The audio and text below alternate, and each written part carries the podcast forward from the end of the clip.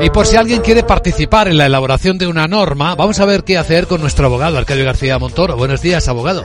Buenos días, Luis Vicente. ¿De qué hablamos? Pues de ese trámite de consulta pública del que hemos hablado en otras ocasiones y que permite recabar la opinión de ciudadanos, organizaciones, bueno, todo antes de la elaboración de un proyecto normativo.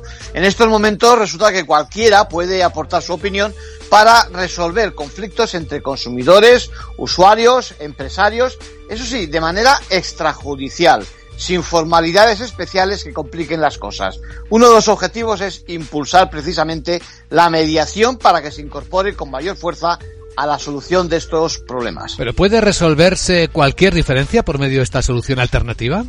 A ver, hablamos de reclamaciones de consumidores y usuarios.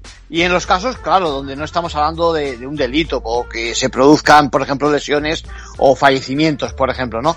Pero cuidado, donde la decisión que se toma es como la de la justicia, es decir, que va a vincular a las partes. La idea es que más empresas se sumen a estos procedimientos e incluso que lo hagan por medios electrónicos con el fin de que se resuelvan más rápido estos conflictos de consumo. En conclusión.